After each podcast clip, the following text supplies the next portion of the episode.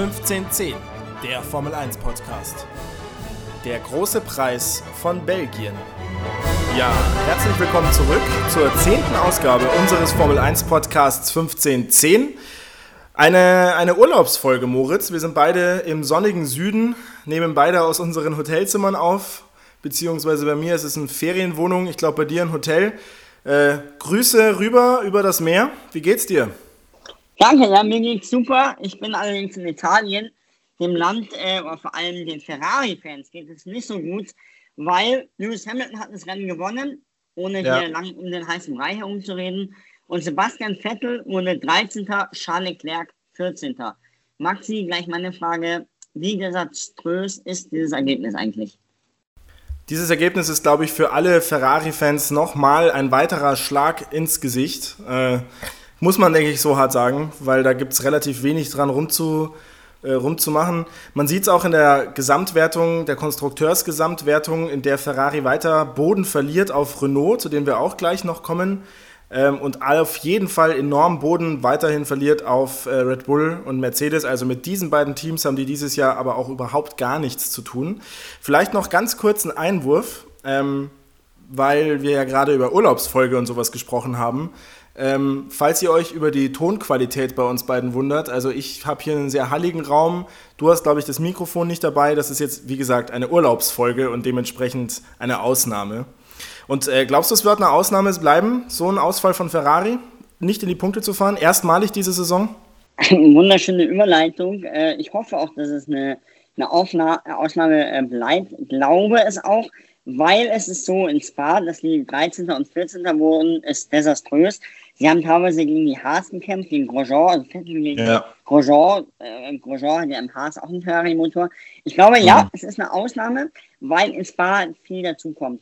Du kannst die Strecke in drei Faktoren äh, einteilen. Einmal Highspeed, einmal geht es bergab, also du brauchst Ab Abtrieb und einmal äh, sehr kurvenreich. Du musst mhm. also im Auto eigentlich alles mitbringen und vor allem Speed. Speed, wissen wir, haben sie nicht.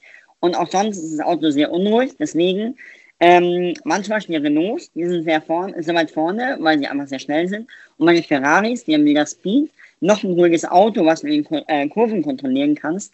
Und mhm. deswegen sind sie so weit hinten. Nächste Woche, um einen kleinen Ausblick zu liefern, ist Monza. Da werden die sicher nicht ums Podium mitfahren, aber die werden schon es in die Punkte schaffen. Da ist der Speed entscheidend, aber fahrerisch oder rein ähm, kurventechnisch ist es ja nicht so anspruchsvoll fürs Auto, deswegen werden die weiter vorne landen. Es ist ein ja. Ausrutscher, aber sehr komplexe Strecke und sehr komplexes Ergebnis halt hier auch mit äh, Platz 13 und 14.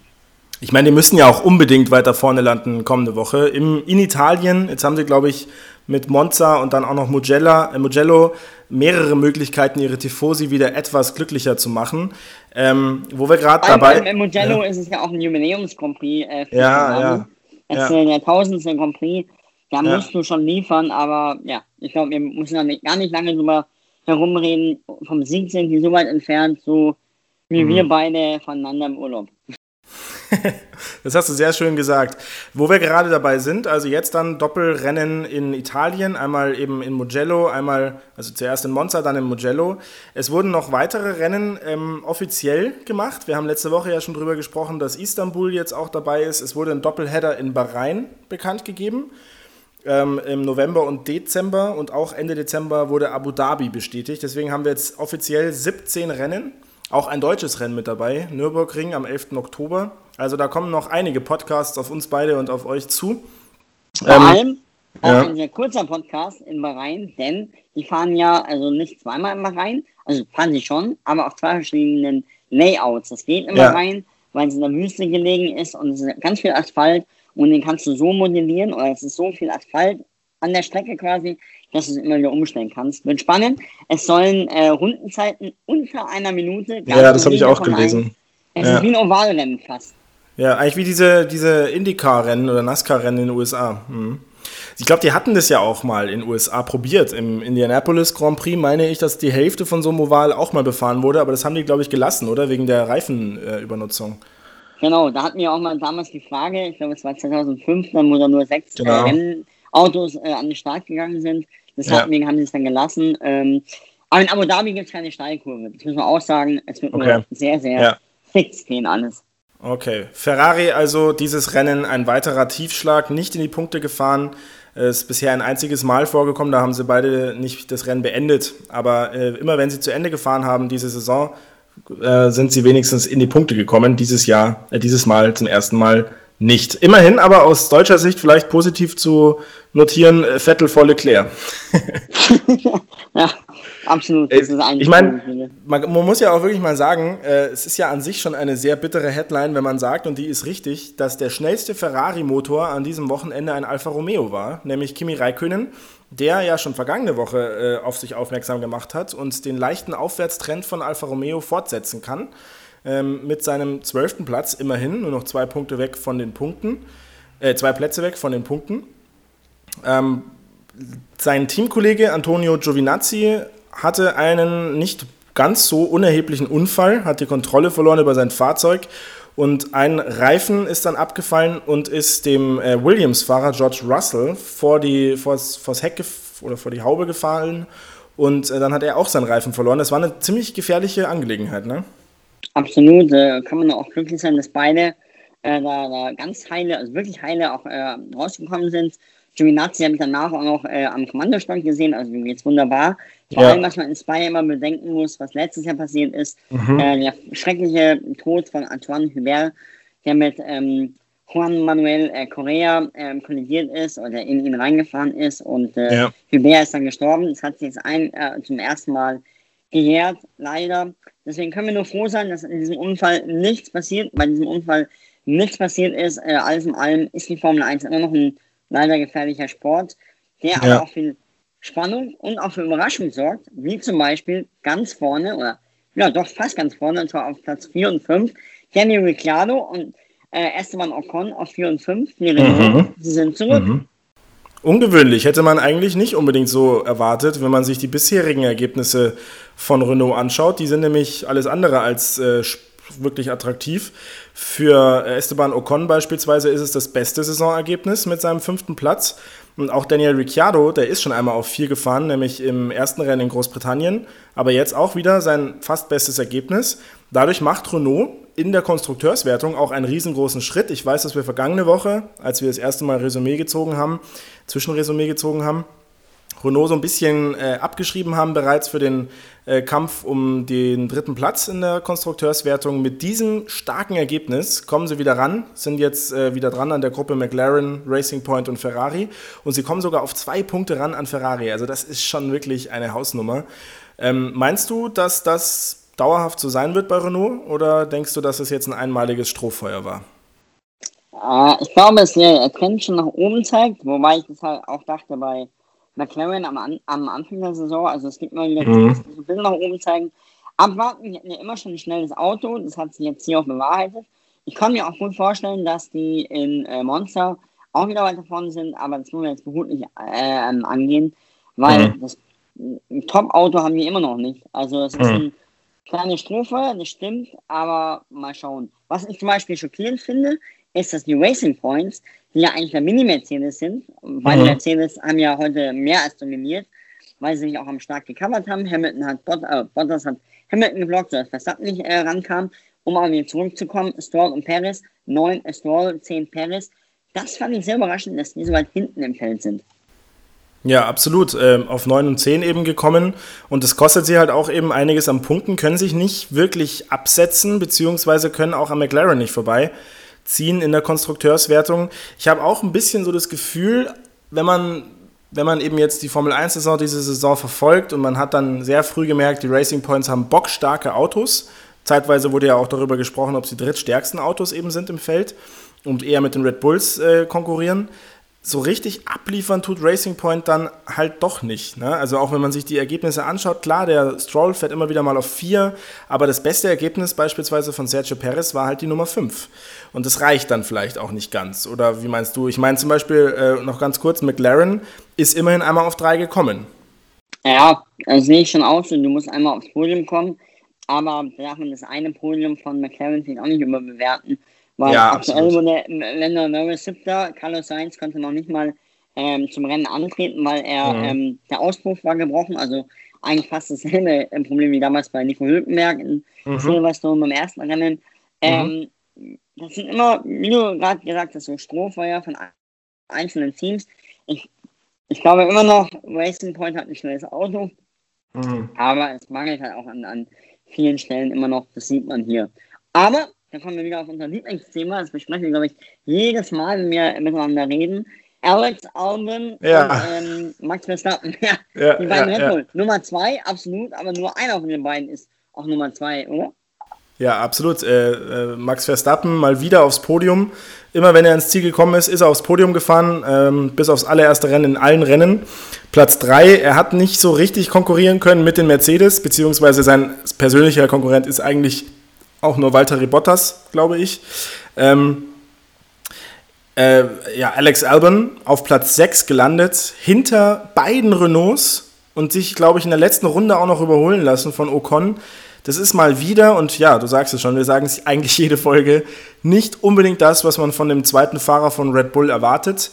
Ähm, und vielleicht so als, ich bin ja hier so ein bisschen der Markenbeauftragte für die, für die Formel 2, Yuki Tsunoda, äh, Red Bull Nachwuchsfahrer Nummer 1, äh, hat das Hauptrennen in Belgien gewonnen und ist jetzt in der Fahrerwertung in der Formel 2 auf Platz 3 hochgeklettert. Also der schart jetzt dann doch allmählich ordentlich mit den Hufen. Nachdem er am Anfang der Saison noch ziemlich schwach war, hat er sich ziemlich stabilisiert und ich glaube, wenn er das so durchzieht bis Jahresende, ganz ehrlich, Moritz, Erben ist fällig. Ich glaube auch, dass Erben fällig ist. Ich sage immer noch, haben wir auch letztes Mal auch besprochen, ich glaube nicht, dass die in, in der Saison ja. äh, cutten und mhm. auch nicht, dass dann die, dass die sofort da irgendeinen Rookie neben Verstappen reinsetzen, aber mhm. er ist fällig. Was ich nur auch sehr, sehr toll finde, ist Pierre Gasly, der wurde Fahrer des Tages, wurde halt auch Achter, hat ein tolles Überholmanöver auch geliefert. Oh ja. Eben auch gegen Albon hat er auch gekämpft. Mhm. Ähm, kurzzeitig, da siehst du, der Gasly, klar, der hat das unterlegene Auto im Vergleich zum, zum ähm, Red Bull, im ähm, Alpha Tauri, aber ja. der kommt zurück, der kommt zurück. Vielleicht ist der auch eine Option für den Red Bull, dass er sein Comeback da wieder gibt. Mal schauen. Ah, glaubst du, dass sie das machen? Da ist, glaube ich, schon allein aus Stolzgründen würden sie das nicht nochmal machen. Ich glaube es auch nicht. Also ich sage ja, immer noch, Sebastian Vettel hofft auf die Tür, dass ja. die sich da öffnet. Oh, da habe ich aber äh, diese Woche gelesen, ist es jetzt wirklich ganz heiß mit, äh, mit Aston Martin Racing nächstes Jahr. Ja, aber wie oft hast du schon gelesen? Also genauso oft wie ich, weil ich habe das Gefühl, wir lesen es immer, immer wenn es ja, zum Ende des Monats hingeht, heißt ja. ach, hier die Klausel bis zum 31. und der 30. Ja. des Monats. Mike, ja. im Juli ist nichts geschehen und im August ist jetzt auch noch nichts geschehen. Aber außer wir kriegen morgen am letzten Tag vom August noch eine Meldung. Ich sage, Sebastian, wartet so lange wie möglich und es wird, ach, Oktober, lass es November sein, dann werden mhm. wir mehr wissen. Okay, weißt du, ähm, was wir erst Ende Dezember wissen werden? Hm, wer Weltmeister wird, vermutlich Hamilton, aber wer bei uns Weltmeister wird, ja, also da, ich, ich persönlich weiß ja schon, wer Weltmeister wird. In beiden, nämlich Lewis Hamilton und äh, der junge Mann mit dem M am Anfang. ne, okay. Äh, unser Fragespiel, in dem wir uns jeweils zwei Fragen stellen. Eine schwere, eine leichte. Die schwere gibt zwei Punkte, die leichte gibt einen Punkt.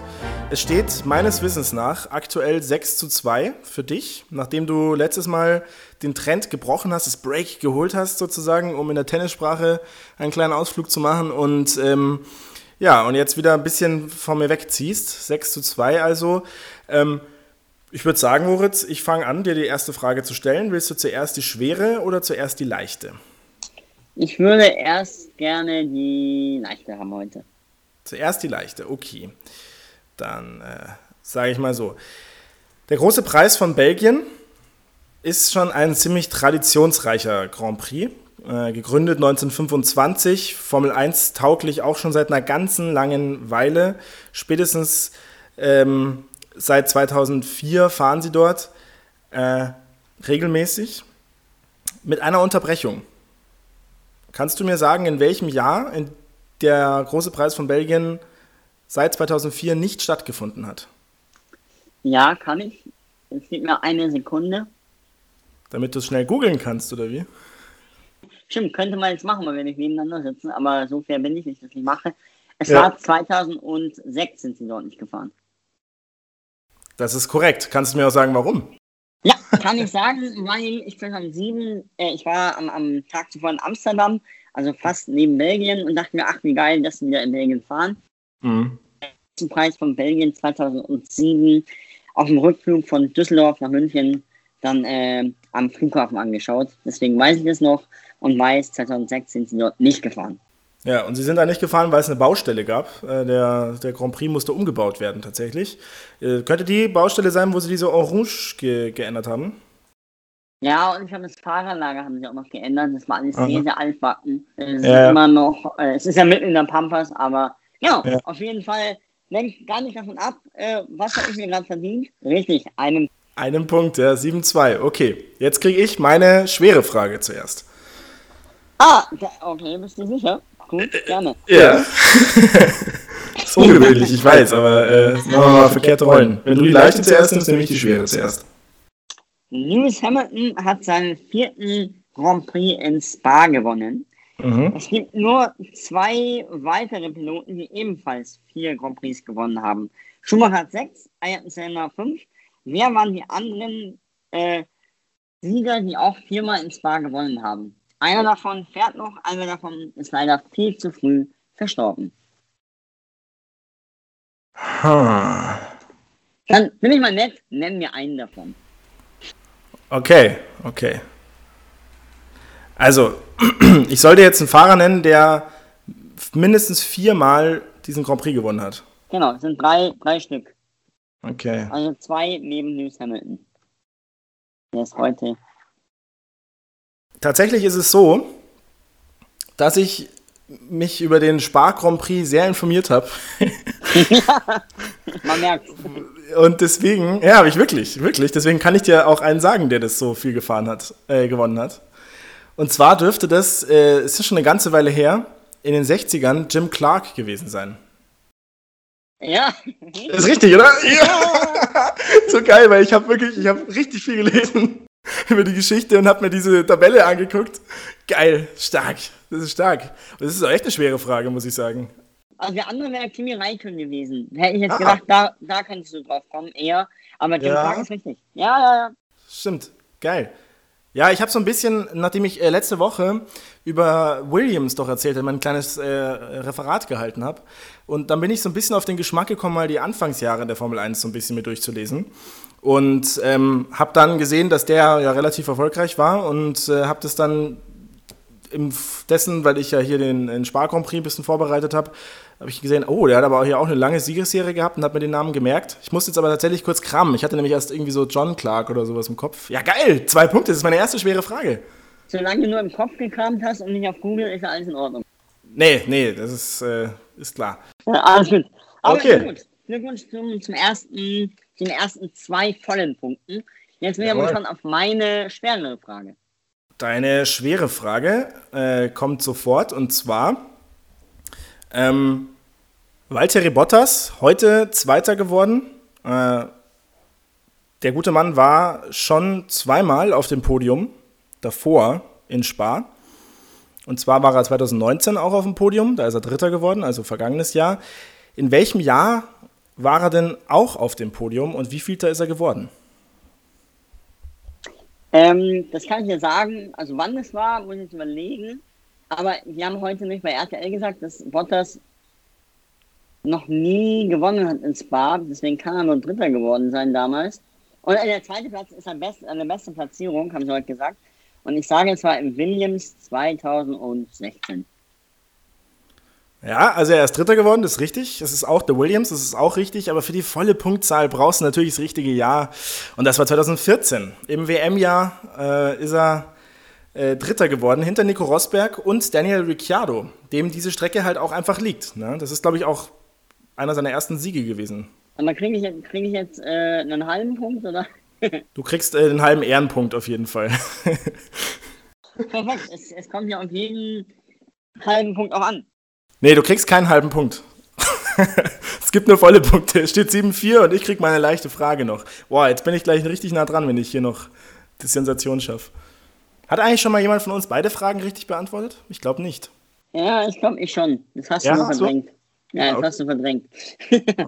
Aber ist auch, ist auch egal. Ähm, meine leichte Frage ist, Michael Schumacher ist ja bekannt für ähm, Spa.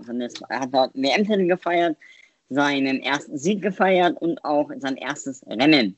Mhm. Wann war denn das? Wann war Michael Schumachers erstes Rennen damals in Spa? Oh, Michael Schumachers erstes Rennen in Spa. Mhm. Also sein erstes Formel 1 Rennen überhaupt. 1992.